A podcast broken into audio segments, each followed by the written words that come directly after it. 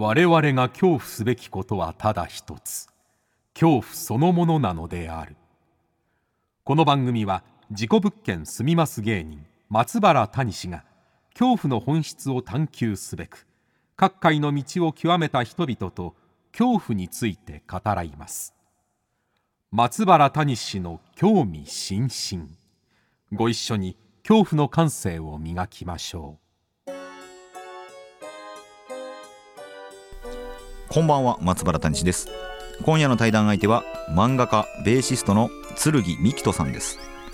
1979年新潟県出身。大学在学中にバンドのベーシストとしての活動を開始。その活動の傍ら新生かまってちゃんなどのバンドのマネージャー業に携わります。また2014年には自身の半生を描いたエッセイ「あの頃男子かしまし物語」を執筆。映画化もされました。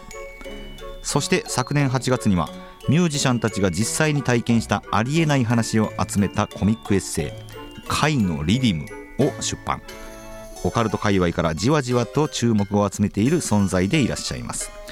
そんな剣さんとの対談をお聞きいただくのですがあの剣さんも子供の頃から怖いものね好きみたいでして、えー、いろんな話聞いたんですけれども、えー、特にですね、まあ、出身地新潟にある謎の屋敷。はい、これ僕も聞いたことなかった、えー、スポットですね。の話であるとか。あとは東京に、えー、住むようになってからの自分の家に友人が来た時にその友人が見たものとは、えー、これも怖かったですね。そして、えー、マネージャー業として働くようになってからの苦労、えー、そんな話も聞かせていただきました。番組をお聞きの方はぜひハッシュタグ興味津々興味の今日は恐怖の今日です、えー、感想などたくさん投稿してくださいそれではお聞きくださいどうぞ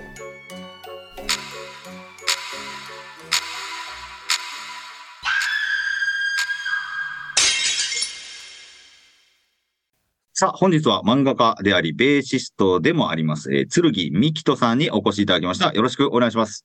剣です。よろしくお願いいたします。はい。えー、剣さんとは最近アイドル会談というイベントで、はい、えー、よくご一緒させてもらって、まあ、よくと言っても2回しかやってないですけども、お青、青山のなんだ、月見る。月見る君思う。あ、月見る君思うだすみません。月見る君思うという、えー、ライブハウスで、まあ、アイドルさんと一緒に会談を喋るというイベントで、まあほとんど僕らは聞き役になってるというか、面白いですよね、あのアイドルさん。そう、あの、ダダダムズっていう、その、ダダダムズが面白いんですよ。グループに、あの、その、ちょっとこう、結構、いっぱいその体験談を持ってる、うん。ね、あの、メンバーさんがいて、すごいんですよね。すごい。これは本当に、あのー、ここにも呼びたいんですけども、そうなるとちょっと大変いや、本当ぜひ呼んでね、やっていただきたいなと、僕からもお願いします、ちょっと。ね、ダダダムス面白いんだよ。はい。あの、特にピンクの、ピンクの人むちゃくちゃ話持ってますね。で、まあ、剣さんは僕、だから、それでご一緒させてもらったのが初めてですかね。あの、実際にお会いしたのはそれ初めて？そうですよね。でその前に実は、ちょっとニニアミスというか、ありまして、そうそうそう。それが2020年だから、あの、事故物件怖い間取りという映画が、僕の原作の事故物件怖い間取りが映画化されたときに、剣さんの本も映画化されまして、うん、そうなんですよ。なんか、あの頃男子かしまし物語というエッセイ漫画が、まあ、あの頃、えー、という映画になって、注目っても僕らが勝手に言ってるだけかもしれないですけれども、その本人役をすごい人たちがやってたっていう話ですね。あの、亀梨和也さんが松原谷氏をモデルにした山の山目役をやってくれたんですけど、剣さんは、どなたが剣役はあの松坂桃李さん。で、ああと、あの、爪切夫さん。うん、同じ時期にね、あの、爪切夫さんの、あの、死にたい夜に限ってっていう、うん、始まって、それを爪さんをケントさんが演じた。そうなんですよ。で、その、亀梨和也、松坂桃李、えー、各県党がモデルになった原作者を集めたイベントっていうのが、実は開催されかけたんですよね。いや、すごかった。あれでも、なんでそれ開催されたかってやっぱネットで相当言われたんですよね。ああ、そうなんですね。もう、あの、剣と蟹師と、あの、爪切りをひどいなっていう、そうそうそう。ただちょっと僕がスケジュールが合わなくて、実現できなかったっていうことで、あれやってたら面白かったですよね。でも、それ以上何があるのかって感じですよ。確か 出てきて、に。はい。出てきて、松坂通りですって言ってね。いや、そうなんですよね。だからその時に、あの、剣さんと、もしかしたら会えたかもしれなかったっていうのがあったんですけれど。でも、実際僕も、あの、本当にホラーが好きで、うんうん、谷さんの本が出た時は、すぐ買って読みましたし、あ、ありがとうございます。どうしてその谷さんの本を、その、買うことになったっていうか、その、うんたかっていうと、その、あれなんですよね。あの、僕の知ってるバンドマンとかが、その、ちょうど谷さんにその階段を提供してて、あ、あのーワッツシゾンビの安里さんとかですかね。そうなんです。こんなところでワッツゾンビっていうね名前をね、いやあもう、安里さんから本当にね、いろんなお話を聞かせてもらってますんで。僕のその古い、もう20年前ぐらいのからの友達の、あの、階段も乗ってたりしたんで、それでうん追って、それであの、怖い間取りも読んだりしてたんですよ。あありがとうございます。はいでも、剣さんもね、階段というか、いろんなお話を集めていらっしゃるわけですし、で、剣さん自身も自己物件的なところに住んだことがあるのかっていうのをちょっと気になるんですけど、いや、事故物件とは言われてないんですけど、あの、僕はね、なんかあったわけではないんですけど、友達が、の家で、あの、不思議な体験をしてたりっていうのはあります。ど、どんな物件ですか？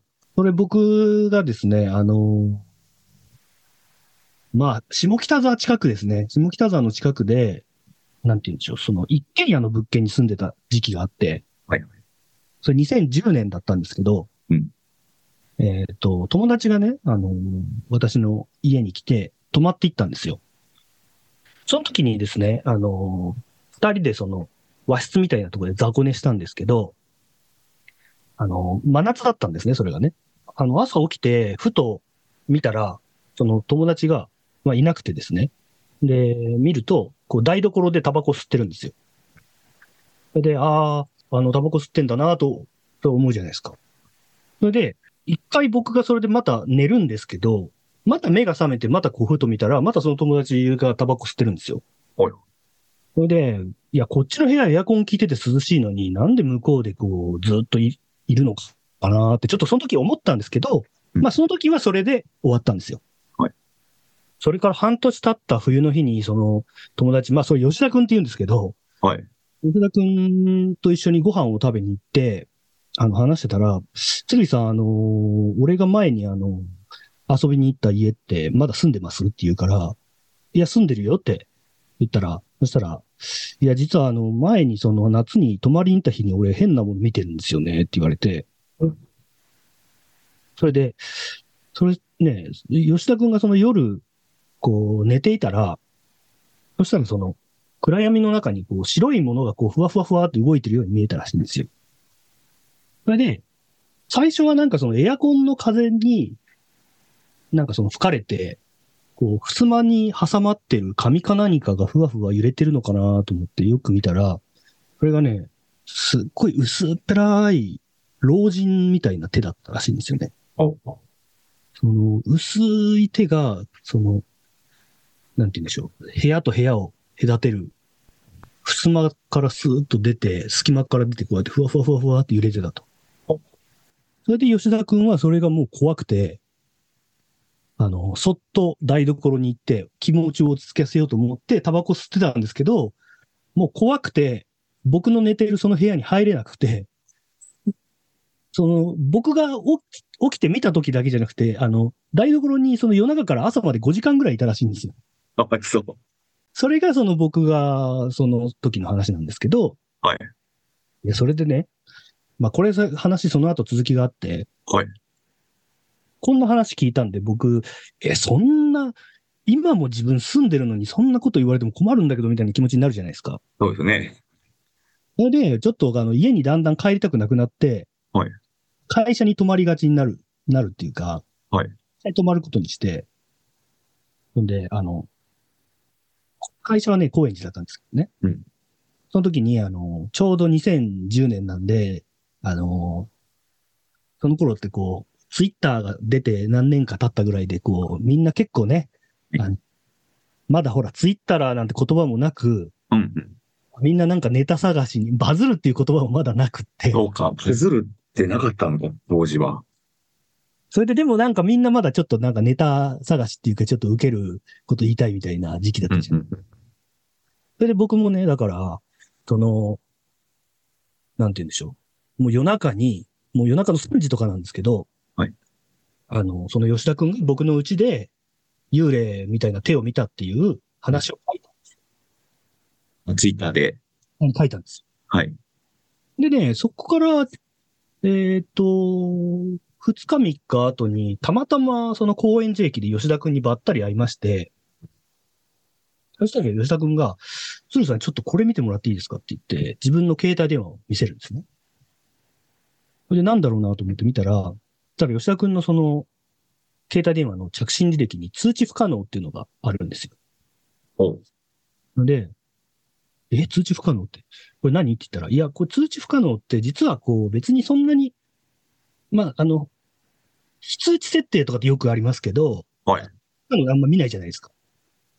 でも、通知不可能ってのは本当にその存在しないものではなくて、海外からの電話だったりとか、それからあと、えっ、と、スカイプ電話とか、そういうのでかけると、たまにこう通知不可能っていうものが出るらしいうん。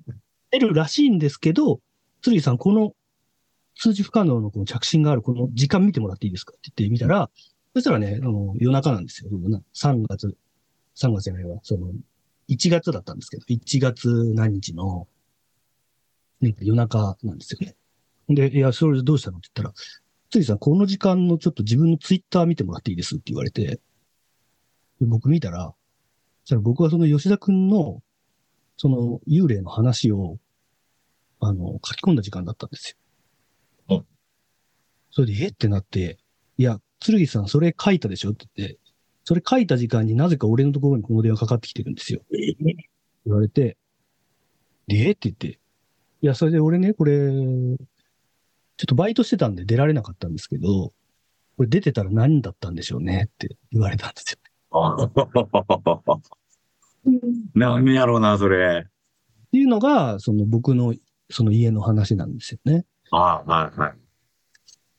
でもなんかその家結構なんか気持ち悪いこと他にもあって、やっぱりなんかその、鍵閉めてるつもりなのに窓、帰ってみるとまだ開いてたりとか、そういうことが多い家でしたね。でもうおじいちゃんいるじゃないですか。おじいちゃんなんだかおばあちゃんなんだかわかんないんですけど、はい。そうですね。そこは何の曰くとかも聞いてなかったんですか？いや全然聞いてないんですけど、本当にその、えー世田谷なんで、その、割とこう、閑静な、こう、なんていうか、一戸建ての住宅の中に、なんかこう、なんていうんですか、戦前のこう、家みたいな、あの、なんていうか、サザエさん地的な、この、あ古いんですね。はい家みたいなのがこう、出てくるみたいな、ちょっとなんか、違和感のある場所ではあるんですよ。あの、まあ、でも古いからまあ当然なんですけど、でも中はちゃんとリノベーションっていうかなんて言うんでしょう。ちょっと綺麗にされてて、綺麗だったんですけどね。でもな、やっぱりなんかやっぱり、その家はなんか気持ち悪いみたいなことを言う人が多かったりとかしましたね。いいですね。いやじゃあそんな剣さんですけれどもですね、えー、ちょっといろいろ幼少期の頃から聞いていきたいなと思うんですけれども、幼少期、まあまあ子供の時って、まあどんなものに影響を受けました？例えばこの番組だったら、まあもう子供の頃から本当に怖いものが好きだったりとか、怖い話を親に聞かされたっていう方も結構いらっしゃるんですけど、剣さんどんな子供でした？僕はね、でもやっぱ圧倒的に怖いもの好きでしたね。ああ、やっぱ好きなんだ。はい。理由はあるんですか？いや、理由はなんかあるのかな。でも、その、学校であった怖い話みたいな、うん。当時そのポプラ社とかから出てたようなはい、ものとかすごい買ってもらってました、親から。親が？まあ、買ってくれって言って僕が買ってくれって言って買ってるんですけど、ああ、じゃあもう、もともとやっぱ興味があったってことなんですね。そうですね。うん部屋は別になんかこう怖いものがどうとか、なんか幽霊とか一切ないんですけど、はいはい。親はどっちかっていうと、ちょっと科学的なタイプで、ああ、リアリズ、リアリストみたいな。う非科学的なものはそんなにこう、なんか興味ないみたいな。ーん。けど、両親はそうなんですけど、僕はなんかそのやっぱ幽霊はすごい好きでしたね。ああ子供の頃、経験があるといえば、やっぱりほら、鹿島さんとか流行るじゃないですか。はいはいはい。鹿島さんって、小学生の頃やっぱ鹿島さんって流行って、えそれでこう、ふと気づいたら、あの家のすぐそばにある神社が鹿島神社 鹿島神社いっぱいありますもんね。神社そこら中にあるじゃないですか。はいはい。あれ鹿島だと思ってすごいこう、それがものすごくこう、なんていうか、うん。とこう、怖くなってしまったりとか、はいはい。ものはね、あの別に怖いもの平気じゃないんですよ。怖いんですよね。怖いんですね、怖いのは。いいんですけど好きなんですよ。うん。同級生たちがもう怖いの好きな友達とかいたんですかいや、でもあんまりそんな話、小学生とかの頃に、友達も一緒に怖いものが好きとか、そういうのってあんまり、あんまり記憶にないですね。やっぱ僕、自分の中で勝手にこう、まあ本読む子供だったってのもあるんですけど、うん。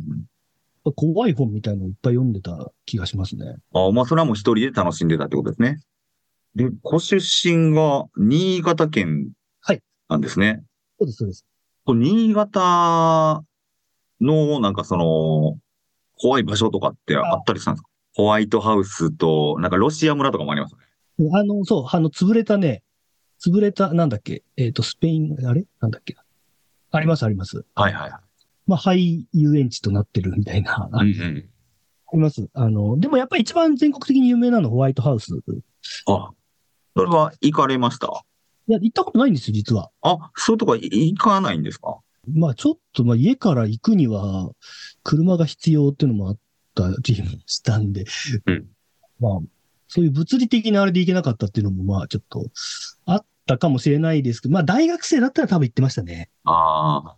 大学はもう新潟になかったんで、あれなんですけど、ただ、一個それで、あのー新潟のその怖い場所っていうのですごい思い出すのが、あのーバンドやってる人で、同じこう、新潟出身の人だったから、その、仲良くなった人に聞いたんですけど、その人が、あの、子供の頃に、近所に鍵屋敷って言われてる心霊スポットっていうか、その廃墟。えー聞いたことないの。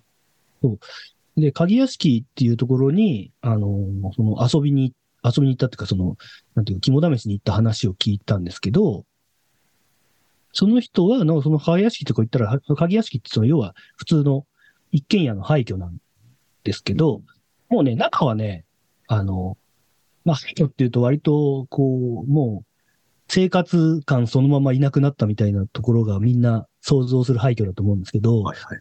なんかそこはもう、全部、あのー家具とかももう撤去されてて、うん空っぽの家だったらしいんですよ。はいで、空っぽの家だったのに、ある部屋に一つだけ机が置いてあって、あれ机があるなと思って、こう、机の引き出しパッと開けたら、そこに、江戸時代とかの処刑方法みたいな、え？たりとか、拷問してるところとかの、絵をこう墨で描いた紙が、なんかこんな分厚いっていう、鍵屋敷っていうところがあったっていう話を聞いたことがあります。初めて聞きましたね。そう、それで僕もネットで今、鍵屋敷ってすごい検索してみたりしてるんですけど、あの、全然出てこないんですよね。だから、うんもしかするとそのローカルな、その地区の子供たちだけで名付けてた名前だったのかなとか、まあちょっとその人とも今別に、あの、連絡先わかるわけじゃないんで、確認できないんですけど、あの、本当に多分中学生とかの頃も同じ頃の向きで、あの、場所はね、細かく聞いてはいないんですけど、でも新潟市から多分自転車で行ったって言ってたから、その本当に近くだとは思うんですけど、うん、なんかちょっと気になってるけど、まあ今はないでしょうね。もう何年も。まあでも、近くにまあそういうスポットだったり、そういう話がある、まあ新潟で育ち、で、ミュージシャンにまずなるわけですよね。そうですね。まあミュージシャンになるっていうか、ただバンドを始めるっていう。これは新潟時代からも始めてるあ高校生の時にそのギターとかベースとかを興味持ち始めて、それで、えっ、と、本当に曲作って、えっ、と、本格的にやるのは大学生になってからですね。ああ。ミュージシャンで、このね、やっぱり、結構怖い話好きな人多いじゃないですか。やっぱ原さんにね、代表されるように、バンドアパートの原正和さん。はい、やっぱりね、みんな怖い話好きな人多いですよね。うん。なんかミュージシャン同士で集まって、あのー聞いた話もいいですし、なんかこのバンド時代に怖かった話とかってありますか？あの、あれですね、あの、僕の大阪の友達の赤犬ってバンドがいるんですけど、はい。はい。赤犬の人たちはやっぱりいっぱい心霊スポットみたいなとこ行ってましたね。あ、そうなんですね。芸、芸大ですよね、あの人たちは。そうそうそうそう、そうなんです。だからやっぱり赤犬の人たちから聞いた怖い話とかもありますし、そうだな。あとバンドで怖い話っていうと、その、ライブ中だとか、まあ、スタジオだとか、で、変な出来事があったとかはないですか？あれなんですよね。そういう話ってよくすごいこう聞くんですけど、うんうん。その、ここはいるとかね。はい。ここのライブハウスはなんかあの、すごい背の高い女の人の幽霊を見るとか、はいはい。そういう話聞くんですけど、まあなんかそれ以上のものってあんまり出てこないですよね。なんか。うん、それだったらやっぱりこう原さんがこうね、あの、滋賀のライブハウスで体験したえ、あのなんか、話はいいですね。あっちの方がなんかこう、すすすごいあれ。だからやっぱ自分から迎え入れに行かないといけないんでしょうね。ああ、そうか。鶴木さんは怖いわけですもんね。好きは好きだけど。そうなんですよ。でも僕もあの、渋谷の、あの、ラッシュっていうライブハウスに、その上京した頃、その、ラッシュっていうライブハウスで働いてて、はい夜帰れないから、その一人でライブハウスなんか泊まったりとかもよくしてたんですよ。うんあの、やっぱライブハウスってのは防音がしてあるんで、めちゃくちゃその外の音が入ってこないからすっごい静かなんですよね、一人で寝てると。だからね、やっぱりなんかこう、ちょっとした音がすごい気になったりとかっていうのは、なんかありましたね。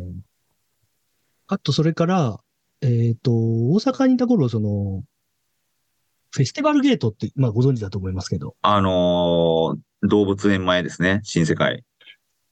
あそこってなんかこう割とあれなんですよね。曰くがあって、あんまりこうなんていうか定着しない場所みたいな感じに。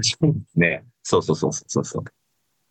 要はその遊園地が一回こう経営が傾いて、それでそのテナントが全部撤収した後に、あの大阪市がそこでアート事業を始めてうん、で、僕もそこの中のあのアートスペース、ココルームって言うんですけど、アートスペースにいた時代があって、はいはい。その時もね、結構僕夜中一人で泊まってたりとかもしたんですけど、はい。あの、フェスティバルゲートはすごくこう、幽霊が歩いてるとかいう人ってすごいいました。そうなんだ。あのいなんかその見える人とかはなんか、今、そのガラス張りだったんですけど、うんいっぱい覗いてるよみたいな、ええ夜中ね、行ってきたりしてね。え、もともと何があったんだろうな、フェスティバルゲート。何なんでしょうね。噂、僕もちょっと詳しくはわかんないんですけど、なんかそのずーっと昔から結構曰くのある場所だったっぽいですよ。ええまあなんかそこはそうなんだ。そんな人が歩いてるとかは初めて聞きましたね。そうそう。でもなんかそういう人いました。ええまあ、近くにね、首吊り廃墟と言われるのがあったりとか、すぐそばにありましたね。ね、ありますよね。あのーそう、フェスティバルゲートはそれで、あの、そのうち、うちの僕が働いたココルームのそのオーナーの人も、なんかその、そういう話聞くと、パッとなんか、あ、そうみたいな感じで、あの、森塩とかをペットしてたりとか、ちょっと森城。慣れたもんね。フランクに見てるみたいな感じで、はい、森塩してたりとかしてましたけどね。ああ。僕は見たことは全然ないですね。一人で泊まったりとか、はい。お腹そこでバンドの練習とかしてたりしたんですけど、全然なかったです。ああ。メンバーが今日はちょっとやめた方がいいとか言い出したこととかは、ちょっと霊感がある人がいるっていうことですか？あれ、なんかその、バンドってボーカル、ギター、ベース、ドラムが、まあ、はいその、あ、よくある構成じゃないですか。はいなんか、どの楽器が一番霊感あるとかって、あ聞いたことないですか？あやっぱりでも、その楽器を選ぶって時点で、その性格とかってある程度、やっぱりこう傾向があると思うんですよね。はいはい。調べていくときっとなんかあると思います。はあ、はあはあ、なんか僕が聞いたのは、ドラマーは打楽器なんで、破裂音みたいなのがもう橋場での音に近いから、霊がどっか行っちゃうから、霊感ある人少ないみたいな。まあ聞いたことあるんですけど。なるほど、なるほど。僕はでもその時に、その、なんか、今日はやばいとか言ってたのはドラムですよと。じゃあそれは、すべてには当てはまらないんだな。なるほど。まあ逆にね、なんか僕はあのベース弾くんですけど、うんうん。原さんみたいなこうベースの人はあれかもしれないね。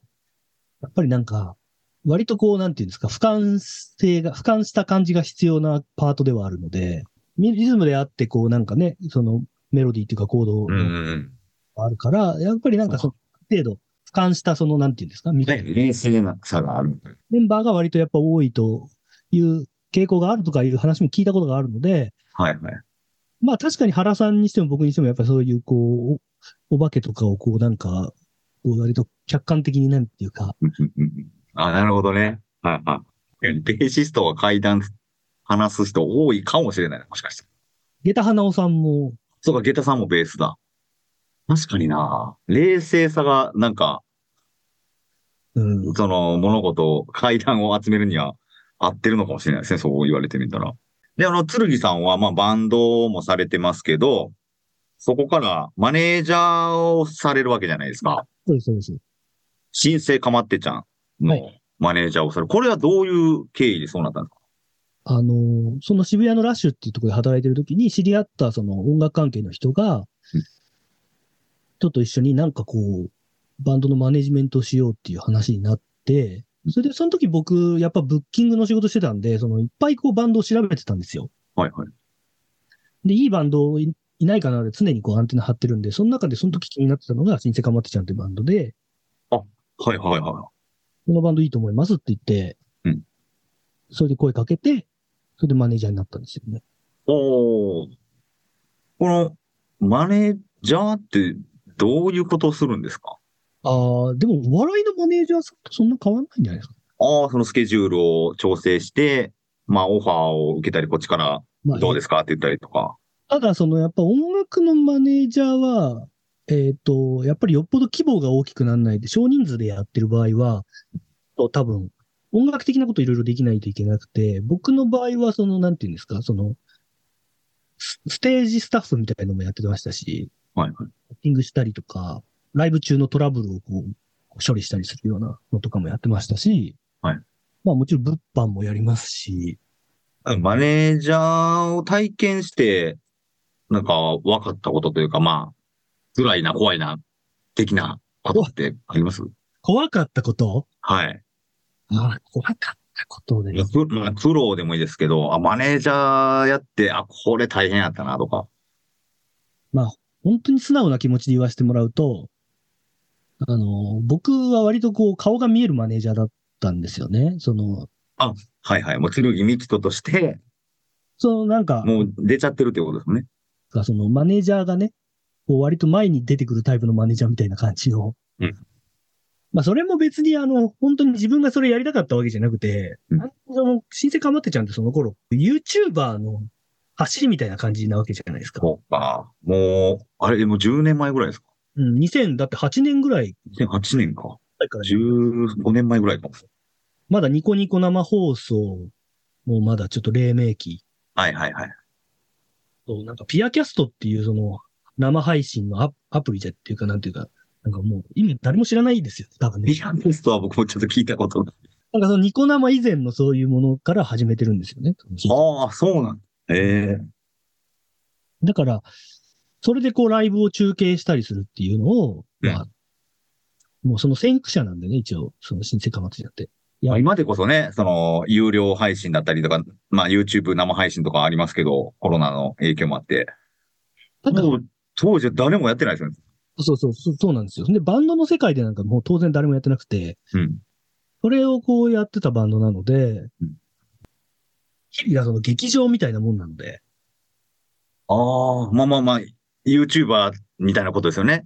そうです、そうです。毎日がステージじゃないけど、はい、発信してるところは全部ステージというか。そうそうそうなんですよ。なんていうか、登場人物がこう豊かだとやっぱりいいんですよね。うん僕もそのマネージャーというキャラクターとして、やっぱり、なるほど、なるほど、なるほど。はあ、はあはあはあ、やっぱり最最初はそれだと思います。今日からうちに、ま、うち、俺らたちにマネージャーができたんだって感じで、マネージャーがついたんだって感じで、ご紹介されて、それで最初はファンに悪徳マネージャーと呼ばれて、金を求めにやってきた悪徳マネージャーみたいな感じに、あの、言われて、まあ、そこからこう、だんだん愛されるようになったり、叩かれるようになったりするのに、まあ、なんかすごい、なんか、YouTube チャンネルの世界やな。そうなんですよ。裏方のも前に出て、裏方へのコメントもあってみたいな。そうそうそうそう。ほんで、やっぱファンになってくると、そういう裏方がこう好きな人とか、ほら、なんていうんですか。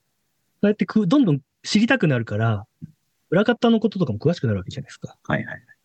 まあ、それと一緒でやっぱり僕のこととかもやっぱみんないろいろ知ってくれたりしてたので、そういう環境で言うと一番苦労したっていうか怖かったというかは、やっぱりこう、あの、あれですね。事務所の指示でやってることなのになぜか全部僕のせいになるのはやっぱり一番怖かったですね。あはいはいはいはい。そうか。ないんだけどな、みたいな感じで。はいもう、古着が全部悪いて、やっぱめみんなね、その、ファンはやっぱりメンバー、メンバー第一ですから、なんかこう、気に入らないことがあると僕に向くっていう。いや、表に立たされるみたいなことですよね。あの時は、でもそういう時はすごい思いましたよ。なんか、あのーこれはちょっと有名税と言うにはちょっと割が合わなすぎるだろうっていう。なんか言われんなーっていうことですね。ああ。それはすごいありましたね。その苦労としては。でも楽しかったことは多かったですけどね。うん。じゃあちょっと今週最後にあのーちょっとまだ初めて剣さんを知った方が、はい。結局何者なのかっていうのが把握できない方がいらっしゃるかもしれないんで、剣さんというのは、えっと、何を今現在しされてる方なんですか？何をしてるかっていうと、あの、割と家のことをしてるっていうのがこの、また話がずれるんです。もうマネージャーはね、やってないんですよ。あ、もうやってない。はい。結婚を機に、あの、もうマネージャーはすっぱりもう辞めまして、ああ。まあ、なんていうか、あれですね。だから、言ったらその一つのことで食えないからいろいろやってるっていうのが、音楽もやるし、マネージャーもやっていたし、ですね。えーまあ主婦、夫の主婦もするし、あとまあ漫画も描くしということですね。そうですね。でも、あの、やっぱ収入が一番あるのは、あの、その漫画だったりおーになります。なるほど。あの、せ制業と言われるとそっちになるんですけど、さあ、どどれが制御かと言われると。ちょっと来週はですね、えー、漫画のお話はいもちょっと聞かせてもらいたいなと思います。そして、昨年ね、出版されました、貝のリディムという、もうそれこそ怪談、怪体験を、なりいろんな人の話を、まあ、漫画にして出された本がありますので、こちらの方からもちょっとお話を伺いたいと思いますので、えー、来週もどうぞよろしくお願いします。お願いいたします。はい。ということで、まあ、制御は漫画でした。はい。鶴木美希人さんにお越しいただきました。ありがとうございました。ありがとうございました。